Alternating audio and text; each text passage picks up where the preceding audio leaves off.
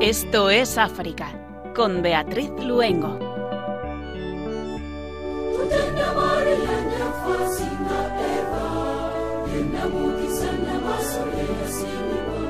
Muy buenas tardes a nuestros oyentes de Radio María.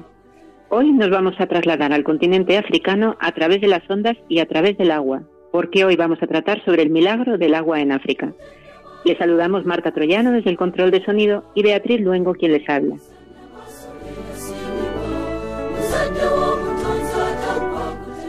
Escucharemos dos preciosos documentales sobre el milagro del agua y la construcción de un pozo en una comunidad. El primero, Mozambique, el agua de la vida, nos va a trasladar a este país a través del vídeo realizado por Pueblo de Dios, Televisión Española y Manos Unidas. En el segundo, un niño del chat nos cuenta una historia, El milagro del agua, un documental realizado por Pablo Borquez y emitido por Deporte Arte Solidario Televisión. A través de la importancia del agua, nos vamos a acercar a escenas de la vida cotidiana de estos dos países y a cómo se puede transformar la realidad con la llegada del agua, cómo cambia la vida de las familias, de la comunidad, la formación, la sanidad, pero sobre todo cómo se transforma la esperanza. Comenzamos, esto es África.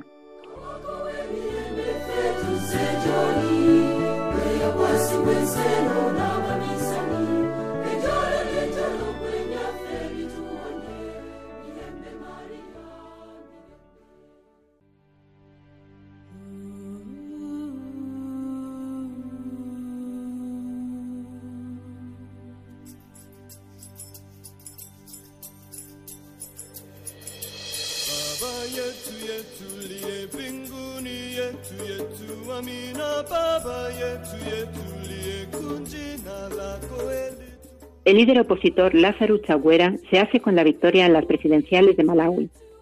El líder opositor de este país ha sido el ganador de las últimas elecciones presidenciales celebradas en el país el pasado 23 de junio, superando al actual mandatario Peter Mutharika. Según los resultados oficiales ofrecidos por la Comisión Electoral del país, Chagüera habría obtenido al menos el 59% de los apoyos con más de 2,6 millones de votos. La población de Malawi acudió nuevamente a las urnas para elegir al presidente del país después de que las elecciones de 2019, en las que el actual mandatario obtuvo la reelección, fueran anuladas en febrero por los tribunales a causa de las numerosas irregularidades registradas durante el proceso.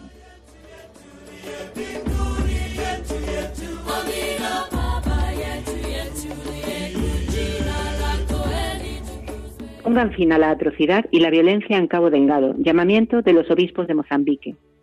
Al concluir la asamblea plenaria de la Conferencia Episcopal de Mozambique, los obispos de este país han emitido un mensaje dirigido en particular a los fieles de Cabo Delgado, quienes durante tres años han sido víctimas de la violencia de las milicias islámicas. Miles de personas han sido asesinadas por estos ataques y más de 200.000 personas se han visto obligadas a desplazarse. Es urgente que se dé una respuesta a esta tragedia, afirman en su mensaje. Es necesario intervenir en las causas del conflicto a través de la promoción de proyectos en desarrollo y la provisión de servicios esenciales, como los relacionados con la salud y la educación.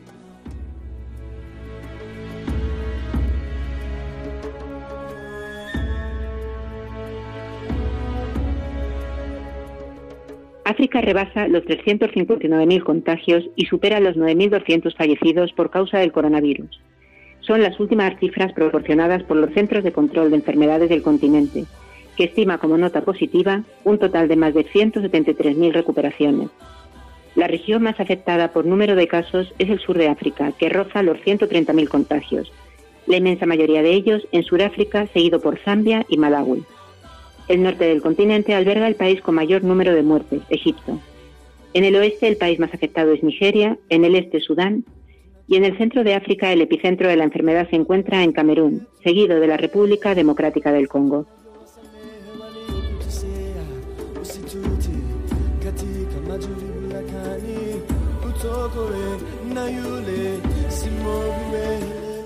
Basta con los modos cínicos y opacos de proceder que juegan con lo que es más sagrado para el hombre, la vida. Mensaje de los obispos de Togo. Sin una reforma seria del marco electoral en vista de elecciones libres, transparentes, creíbles y pacíficas, La democracia realmente no puede prosperar en Togo, han dicho los obispos de este país en un comunicado al finalizar su segunda asamblea ordinaria celebrada del 16 al 19 de junio. La Conferencia Episcopal de Togo afirma haber encontrado varias irregularidades en la organización y conducción de las elecciones del 22 de febrero, lo que ha provocado la aparición de un movimiento de protesta tan pronto como se anunciaron los resultados. Tras las disputadas elecciones presidenciales que terminaron con la reelección del presidente saliente Faurena Sindé, Togo está experimentando una situación de inseguridad y sospecha.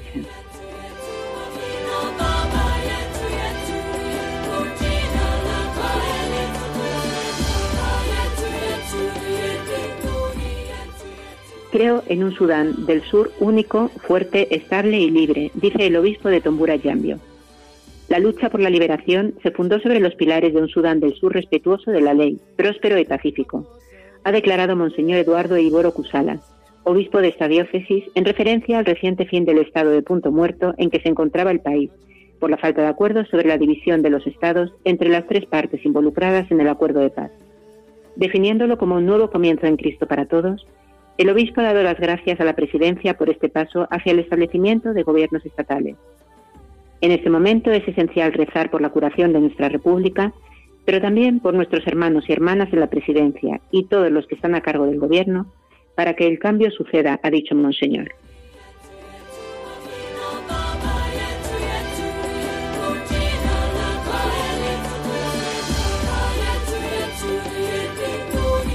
Dejen que las familias se ocupen de la educación afectiva de sus hijos, dicen los obispos de Kenia. Los padres tienen el privilegio y la obligación dada por Dios de dar la vida y educar a sus hijos, especialmente en temas de virtud, valores y desarrollo del carácter, incluida la educación a la sexualidad humana apropiada para su edad, afirma la Conferencia Episcopal de Kenia en declaración leída por su excelencia Monseñor Joseph Embatia, obispo de Ururu, durante la fiesta del Sagrado Corazón de Jesús. Asimismo, el obispo ha condenado el intento de algunas asociaciones que piden la introducción de la educación sexual completa en las escuelas, como un medio de frenar los embarazos de adolescentes que han aumentado durante el confinamiento por COVID-19.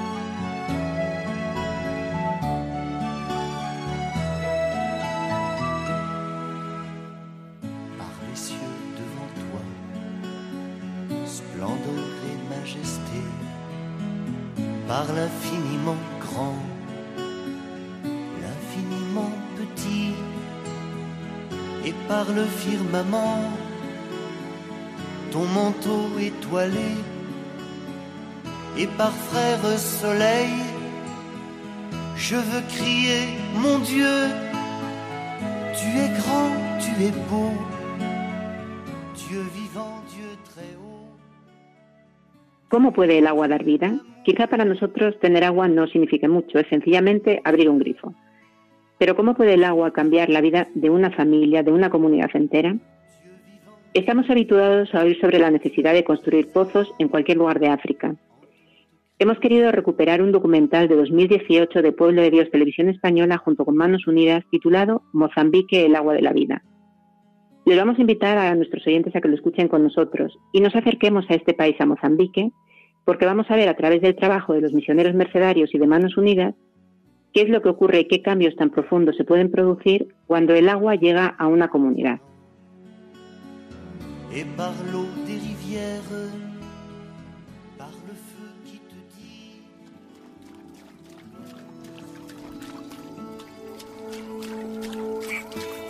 Somos agua. No podemos vivir sin ella y a veces su sobreabundancia nos mata. La permanente relación de los seres humanos con el agua es una de las más conflictivas de la historia del mundo. Y así seguimos. En esto nuestra experiencia vital cambia de manera abrupta según hayamos nacido en un rincón o en otro del planeta. Quienes siempre tuvieron un grifo con agua potable a mano difícilmente entienden la vida de aquellos que la pierden por no tenerlo. Pero sucede a diario y en cifras escalofriantes. Nos hemos ido al sur del sur, a Mozambique, para contarlo. La historia reciente de Mozambique está marcada por el agua y sus efectos destructivos. En el año 2000, los grandes ríos del sur del país se desbordaron. Más de 300.000 personas se quedaron sin hogar y 600.000 se vieron obligadas a desplazarse. Se destruyeron puentes y carreteras, desaparecieron 50.000 cabezas de ganado, varias ciudades quedaron bajo el agua. El desastre provocó más daños en las infraestructuras que los 17 años de guerra civil. En 2013, otro de esos grandes ríos, el Limpopo, volvió a anegar gran parte de la provincia de Gaza y dejó tras de sí un nuevo reguero de víctimas mortales y de personas que tuvieron que abandonar sus hogares. Ahora el Limpopo, cuando pasa a la altura de la ciudad de baja solemne y silencioso. Ajenas sus aguas a la memoria de inundaciones y tragedias que pasaron hace unos años. Uno de los testigos de aquella última catástrofe fue el misionero español Alberto Vera. El agua más o menos subió en torno a medio metro y se mantuvo así. Entonces algunas personas el primer día no salieron, que se quedaron en sus casas inundadas, más que nada por evitar el robo. El problema grave es ese sentimiento de inseguridad, no sabes qué va a pasar. Lo que pasa es que el agua viene con, lama, con lodo, y entonces no es agua que entra y se va. y ya las casas, sobre todo de cañizo, se destruye completamente. Entonces, eh, al final, los más pobres son los primeros que se van.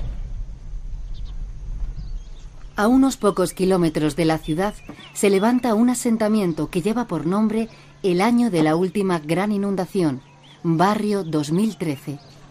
Hasta aquí se trasladaron las familias evacuadas que lo perdieron todo. Cuando llegan no tienen nada. Ellos mismos se tienen con sus manos construir. Y al final las personas que llegaron eran mujeres con niños. Los hombres, mayoría desaparecieron. Fueron a buscarse la vida, pero yo la primera experiencia de estar en el barrio 2013, en el año 2013, solamente había mujeres y niños, con casas medio hechas y todas en un proceso de, construcción. No tenían agua potable, entonces bebían agua de, de una laguna que está ahí al lado, que es agua salgada, lavaban, se bañaban y todo de ahí. Después las mujeres no pueden quedarse, hay que buscar la comida, salían a la ciudad a, revender lo que podían.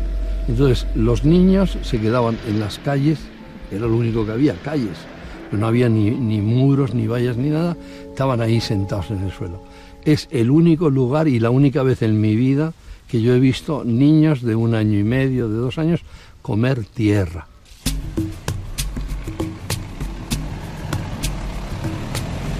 Los misioneros mercedarios acudieron a la ONG Manos Unidas para conseguir un pozo para el barrio. Ya es una realidad y ha cambiado por completo la vida de la gente. Tras el pozo vino la canalización para llevar el agua a las viviendas. Juan Carlos Cabrera, misionero mercedario, fue el encargado de gestionar la petición a Manos Unidas y uno de los grandes impulsores del proyecto de abastecer de agua al barrio 2013. Juan Carlos lleva ocho años en Mozambique y antes estuvo en Guatemala y Panamá. La distribución del agua por el vecindario se consiguió gracias a un intenso trabajo comunitario. Buen día, mamás. Buen día, obrigado. ¿Cómo están? Estamos bien, gracias a Dios. Obrigado, mamás. Vamos a continuar el trabajo. Hasta luego, chao, chao, mamá.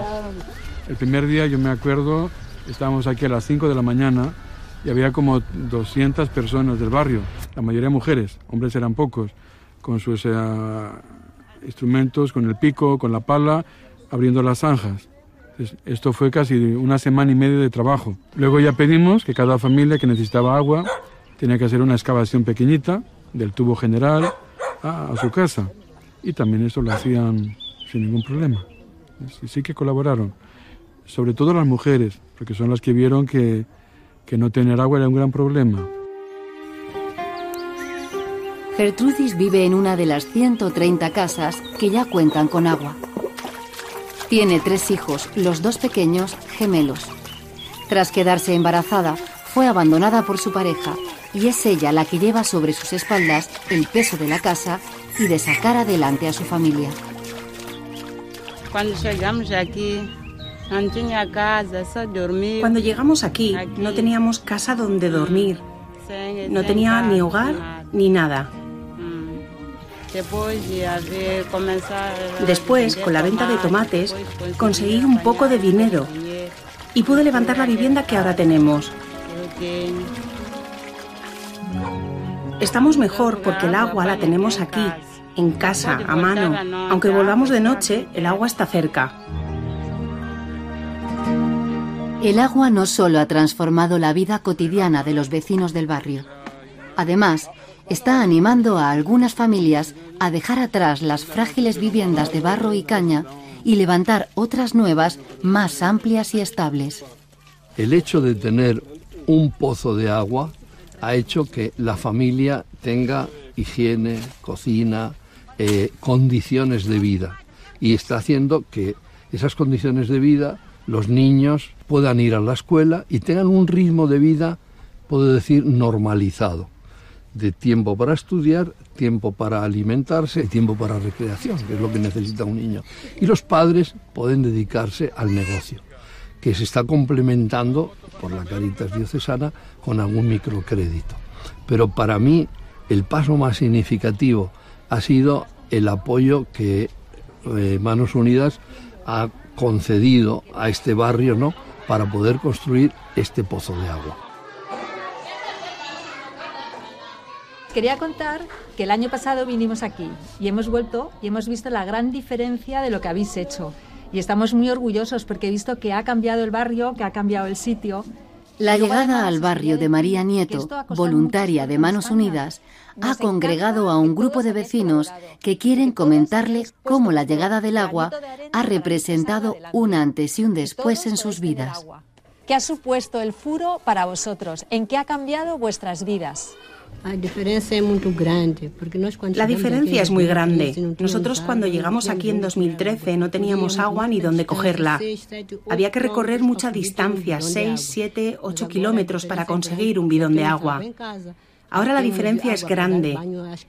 Ya tenemos agua en casa. Podemos bañar a los niños. Podemos lavarnos nosotros. Ya no bebemos ese agua del lago que está muy sucia. Ahora lavamos, cocinamos y estamos muy agradecidas a Manos Unidas que nos apoyó con el agua. Cultural y tradicionalmente, la mujer se encarga de las múltiples tareas domésticas, entre otras, la de conseguir agua. Dedicar tres horas diarias a hacer esto se acabó, por suerte, para muchas vecinas del barrio 2013. Las mujeres somos las que tenemos la preocupación por conseguir el agua. Vamos a la huerta, al pozo. Los hombres no están ahí. La llegada de agua fue muy importante porque sufríamos mucho. Para conseguir agua teníamos que ir muy lejos.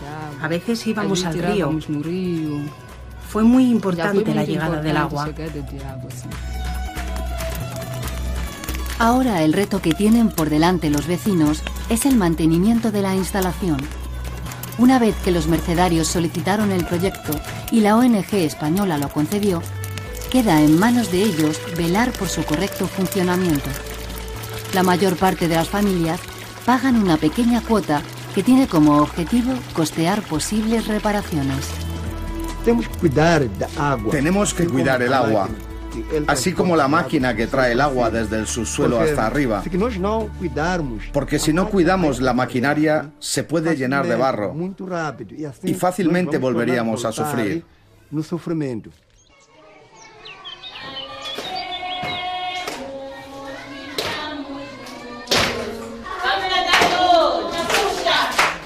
La guardería que abrió la misión mercedaria ha sido una de las grandes beneficiadas por la llegada del agua. Antes tenían que ir continuamente por grandes bidones para abastecer el centro. Abierta hace un par de años, la guardería acoge a 85 niños de 3 a 5 años. La grave situación que se encontraron los religiosos les hizo emprender este proyecto.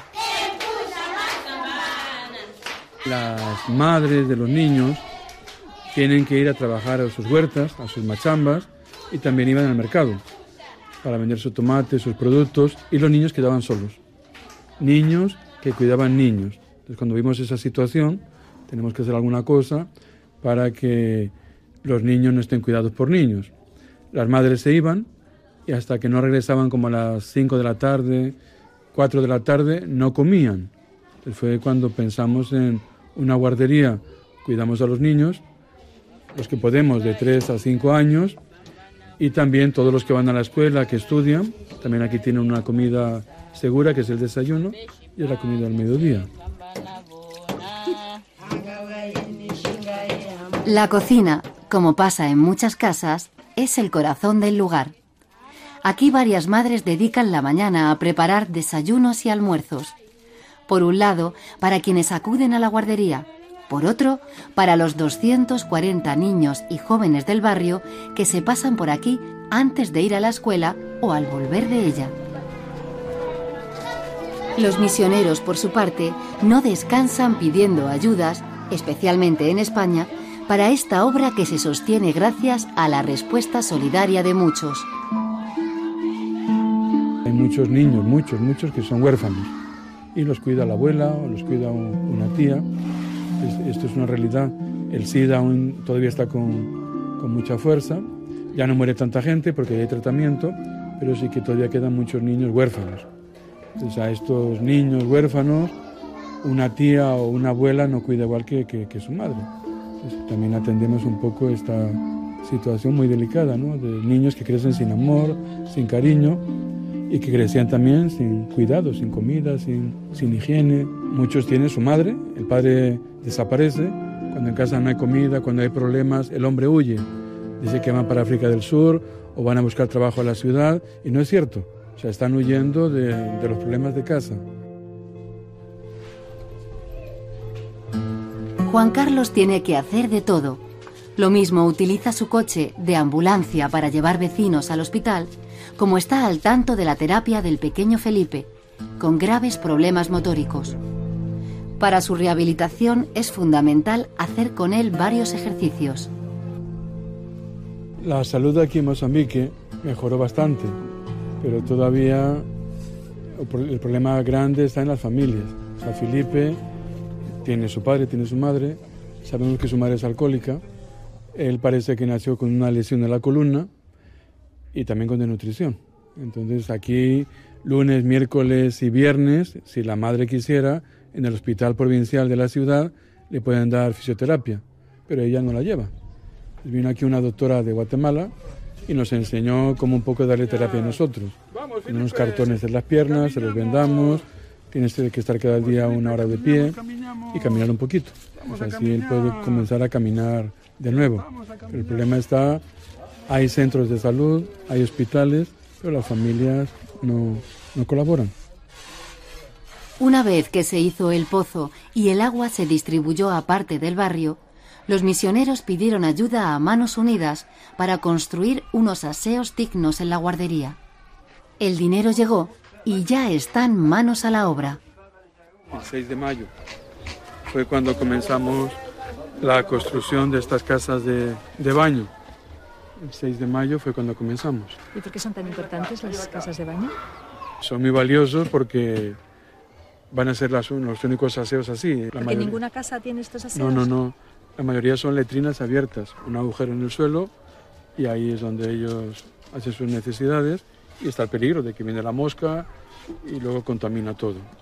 Estos aseos van a tener también unas duchas para que los niños pequeños de 3, de 5 años que usan la guardería pues también puedan bañarse cuando hay una emergencia de, diarrea o, alguna situación así.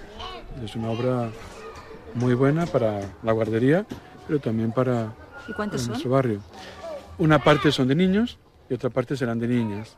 Y frente vamos a hacer para adultos. que no tenían. usar los niños estos, estos baños? Aún no saben. tenemos que, que, enseñarles cómo se usan los inodoros porque nunca lo han, usado. Estamos escuchando Esto es África en Radio María y hoy hemos titulado nuestro programa El milagro del agua. Recordamos también a nuestros oyentes que estamos escuchando un precioso documental, Mozambique, el agua de la vida. Los vecinos del barrio 2013 vieron cómo el exceso de agua puso en peligro sus vidas. Luego, la escasez fue motivo de sufrimiento.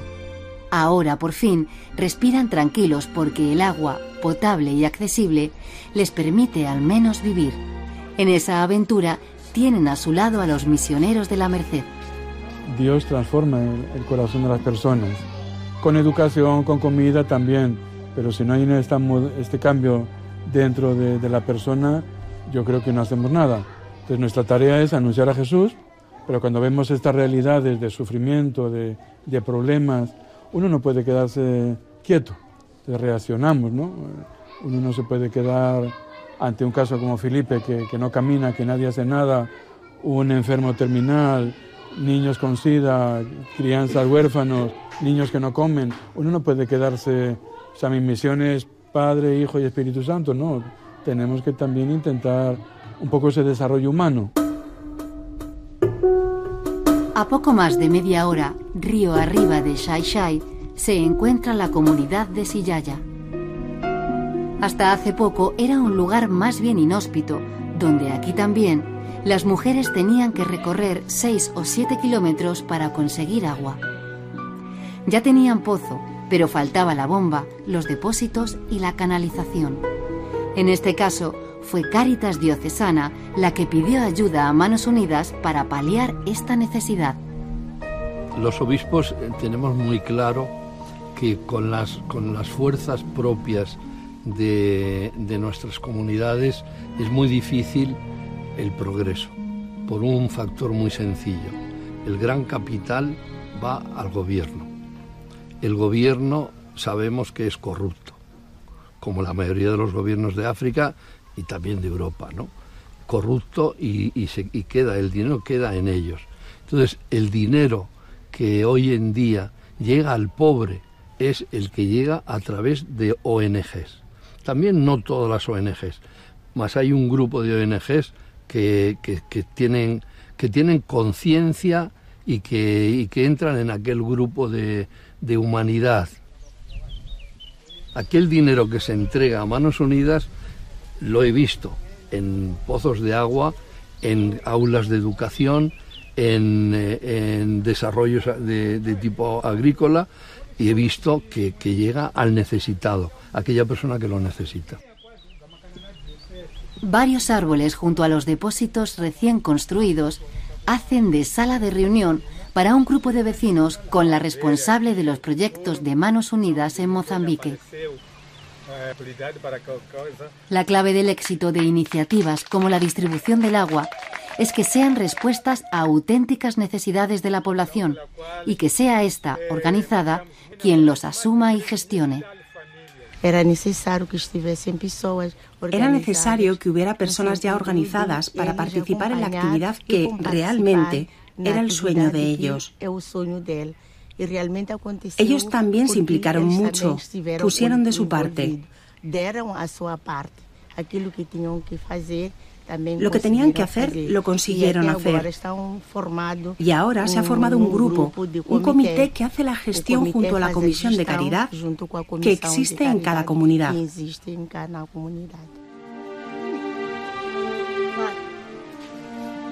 La familia de María es una de las 175 que disfrutan ya de acceso al agua. Esto, desgraciadamente, no le pasa a cerca de 2.000 millones de personas en el mundo que carecen de agua potable en su hogar. Tres de cada diez, según el último informe de la Organización Mundial de la Salud.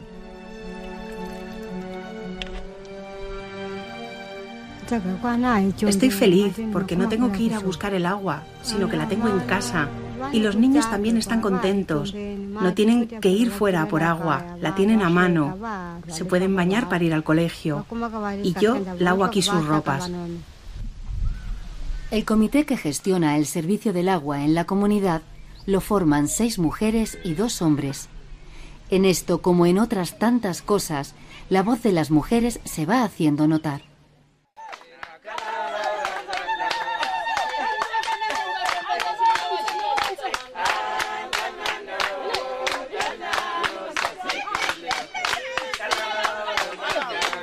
Mirada a esta recóndita comunidad mozambiqueña nos desvela que las cosas pueden cambiar, que a escala otros pequeños mundos son posibles y son igualmente importantes, porque estamos hablando de vidas, estamos hablando de personas que subsisten con más dignidad.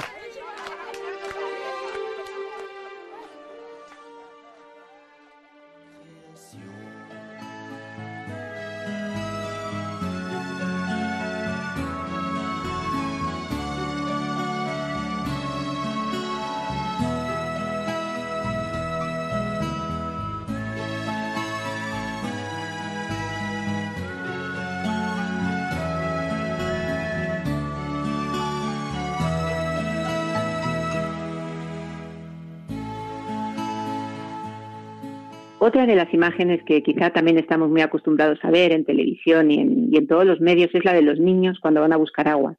Muchas veces recorren kilómetros de distancia, bueno, también nos lo han contado muchas veces nuestros, nuestros invitados en sus testimonios. Van con sus hermanos en la espalda o de la mano y vuelven con los cubos en la cabeza, esa imagen tan típica, ¿no? Casi siempre juntos varios chiquillos que vuelven a casa. Ahora nos gustaría que escucharan esta preciosa historia que nos cuenta un niño del chat. Eh, a través de su relato nos va narrando su vida cotidiana, su familia, la relación que tiene con su hermanito que lleva en la espalda, pero también nos va contando sus sueños y esperanzas y, un destello ¿no? de dulzura y de cariño hacia su familia. Es un documental de hace años, del 2007, y seguramente en muchos sitios de África, y así nos lo han relatado muchas veces, no sigue ocurriendo lo mismo, no, ha cambiado mucho esta situación. Pero les invitamos a que lo escuchen porque es realmente bonito, ¿no? Y se llama El Milagro del Agua. Está realizado por Pablo Borges.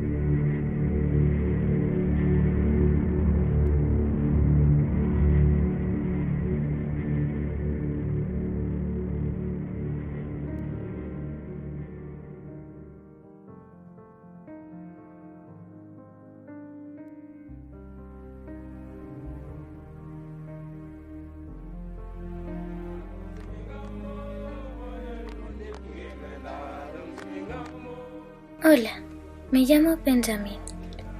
Tengo siete años. Mi madre me ha encargado una misión muy importante. Para cumplirla, tengo que andar cuatro kilómetros todos los días.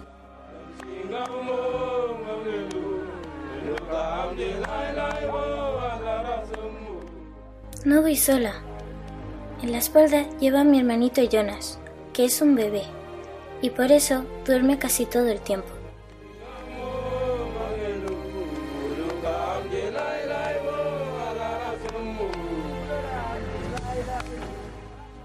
Carretera es peligrosa. Pasan camiones enormes que van muy rápido. Levantan nubes de polvo que no te dejan respirar. Pero es la única que hay.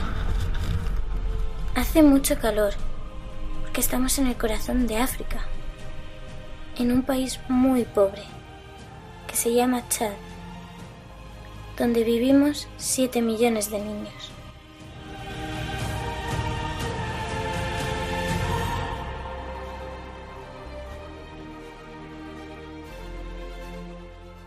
Época de lluvias acaba de pasar. Mi madre y mis otros hermanos se han ido a cultivar la tierra. Mi padre hace semanas se marchó a la cosecha de algodón.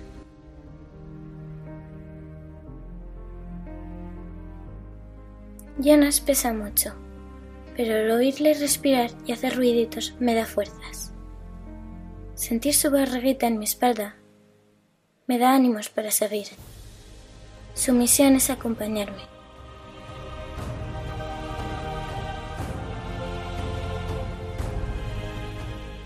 La mía es la misma que la de cientos de niños que me encuentro por el camino. Somos un pequeño ejército que busca lo mismo, un tesoro enterrado en el corazón de la tierra, sin el cual no podemos vivir. Por eso tenemos que cavar pozos muy profundos Y debemos tener mucho cuidado, porque caer en ellos es una muerte segura.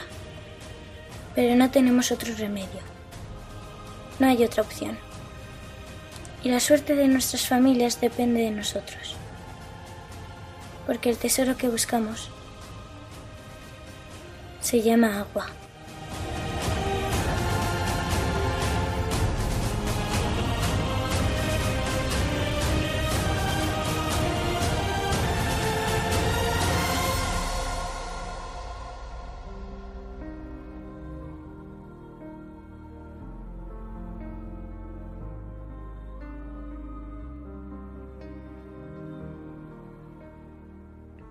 El agua pesa mucho.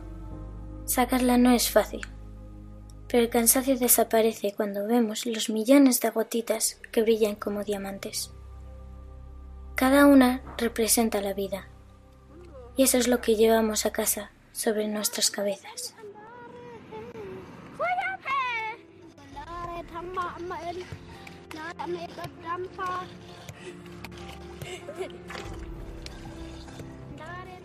Todavía está todo bastante verde y los pocos ríos que hay corre el agua.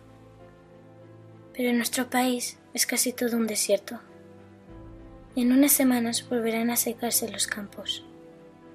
Además, la gente quema la tierra por ignorancia, incluso quema los árboles. Los convierten en gigantes de carbón que son derribados y utilizados como leña para cocinar. Los niños no queremos que nuestra tierra siga siendo un desierto cubierto de cenizas. Queremos aprender a cuidarla y que vuelva a ser verde, para que se pueda vivir, para que no tengamos que marcharnos de aquí. Esta es mi casa y mis hermanos. Esta es mi madre. Tiene un nombre muy bonito. Se llama Chloe. Jonas está feliz porque ella es su alimento. Además, le encanta observarla y ayudarla a cocinar. Se siente orgulloso del agua que hemos traído. Solo podemos comer una vez al día. Es un momento muy especial. Estamos todos juntos. Nos reímos y hablamos mucho. Luego nos quedamos dormidos mientras escuchamos la respiración de mi madre. Mi padre llega en pocos días se va a llevar una gran sorpresa. Porque los misioneros nos han dicho hoy que va a pasar algo maravilloso. Dicen que los niños de España nos han enviado dos regalos muy especiales. Algunos adultos no se lo creen. Han sufrido mucho toda la vida y tienen pocas esperanzas. Pero mis hermanos y yo Sentimos algo en el pecho que nos dice que sucederá.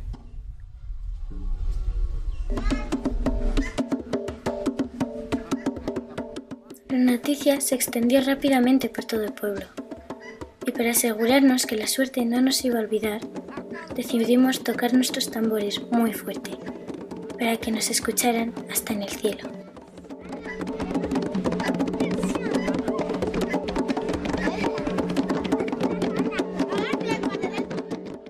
Pusimos tanta fe en ello que conseguimos animar a los adultos. Y todos lo pasamos muy bien. Es bueno tener ilusiones.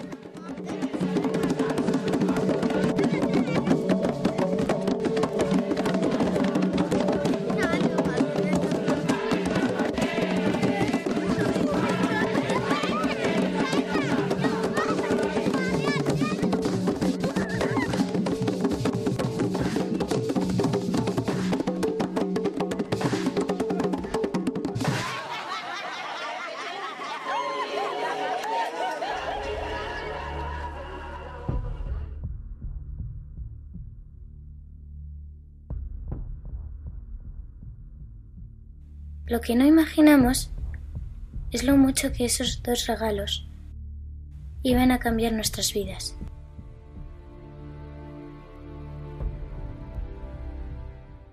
Estamos en Dogu, al sur del Chad. Esta es una población de 2.000 personas. Hay más de 300 niños. La mayor parte de estos niños no van a la escuela. La razón, que no tienen agua. No tienen agua, no tienen un pozo en su escuela. Es un terreno totalmente árido, pero debajo del suelo hay agua y la vamos a encontrar.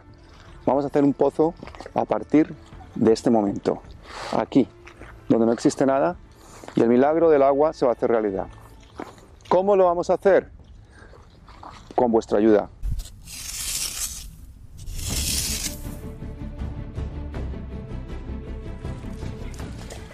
Y el sueño se hizo realidad. Ahora tenemos un bonito pozo. Nadie tendrá que tirar con cuerdas, porque funciona con una bomba. Ni nadie caerá dentro, porque es cerrado y seguro. Empezaron a llegar niños de todas partes. Y de ahí en adelante muchos más vinieron a estudiar. Ahora las clases están llenas. Todos quieren ser alumnos de una escuela alegre y en la que nadie tiene sed. Además, al final del día podemos llevar agua a nuestras casas.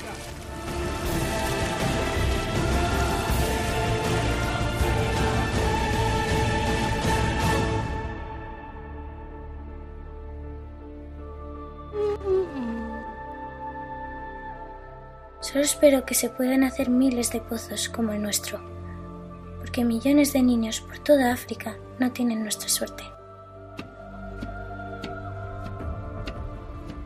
Nuestras madres rápidamente se pusieron a trabajar, porque el segundo regalo que nos han dado, los niños de Madrid, de Zaragoza, de Barcelona y de toda España, son los ingredientes para prepararnos una comida diaria. Al tener agua en la escuela, ahora es posible prepararla. Ya no tendremos que depender de las lluvias para cultivar y podremos hacer un huerto. Ya no estamos solos en la guerra contra el hambre. Ahora se salvarán muchas vidas.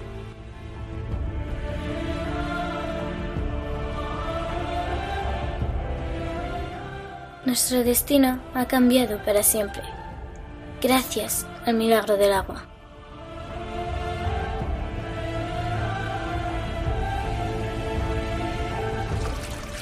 Con ella nos preparan el buey, es una papilla muy rica y nutritiva que tiene muchas cosas y nos permitirá crecer y estar sanos. Nuestro futuro acaba de empezar.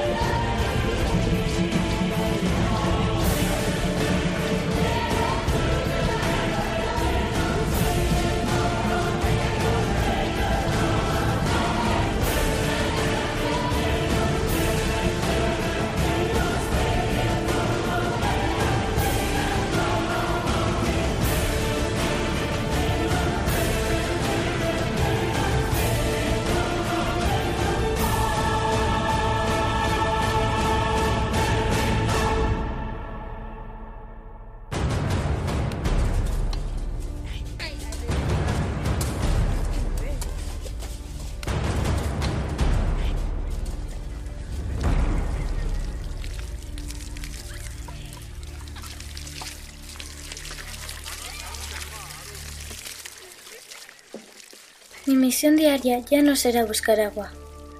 Quiero aprender un oficio para ayudar a los demás. Tal vez ingeniería, para tener los conocimientos para evitar tragedias, como la que se avecina en nuestro lago Chad, que se está secando y del que dependen 30 millones de personas. Ahora voy a estudiar y disfrutar con otras niñas. Jonas también podrá estar ahora con otros niños pequeños en la escuela. Él dice que quiere ser maestro, y aunque es muy pequeño y no habla mucho, creo que es para ayudar a que nuestro país deje de ser uno de los más pobres del mundo.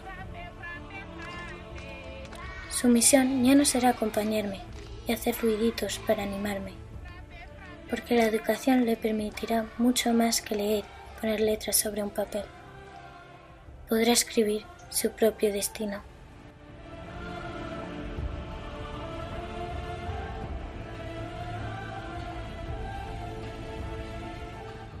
Mi madre dice que además haremos un huerto y no dependeremos de la lluvia para cultivar, que cuando regrese mi padre le va a parecer increíble todo lo que ha pasado y que quiere ver su cara de sorpresa. Pero yo ya se lo he contado. Él me enseñó que cuando estemos lejos, solo tengo que cerrar los ojos por la noche y susurrar muy bajito lo que quiera decirle. De esa manera las palabras vuelan en la oscuridad hasta su destino. Por eso ahora puedo imaginar su cara sonriente y verlo cantar y bailar sobre el algodón con sus amigos. Ya saben todos lo del milagro del agua.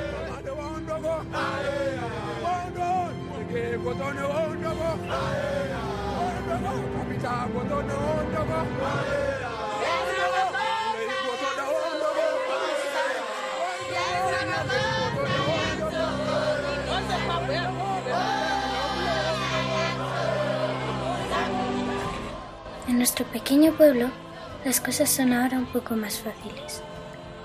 Pero la vida sigue. Y la miseria de cientos de millones de personas en África continúa. Pero algo está cambiando. Algo muy importante. Algo que nos llena de esperanza y nos anima a trabajar aún más duro para sobrevivir. Saber que no estamos solos.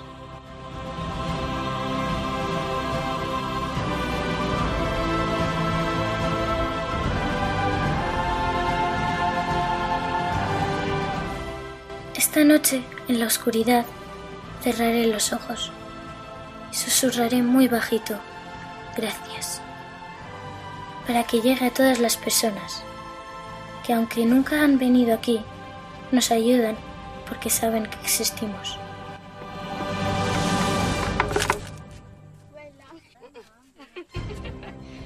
Eso es suficiente para que el mundo sea mejor.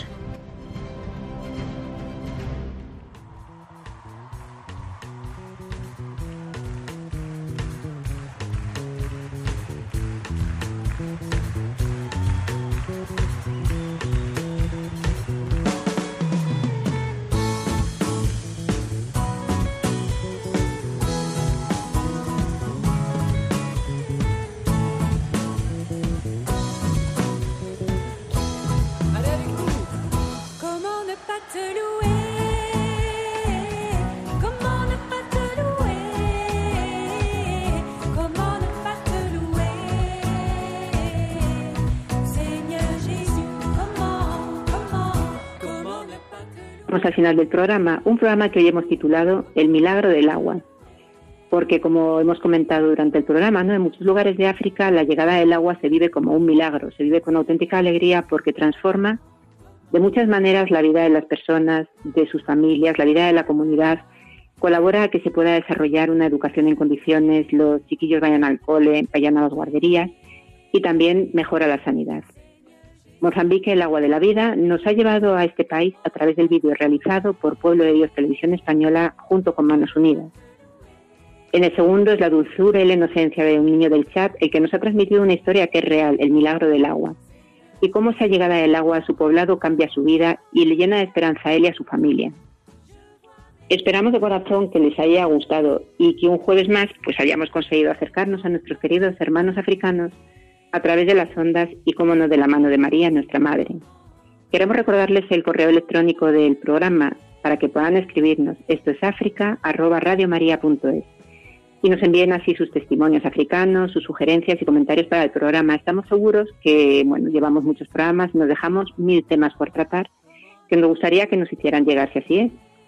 Y vamos a terminar con la alegría de la música africana que llega desde Costa de Marfil con este precioso canto a la Virgen. Nos despedimos como siempre, dando las gracias también a Control de Sonido. Y si Dios quiere, estaremos con ustedes de nuevo dentro de 15 días.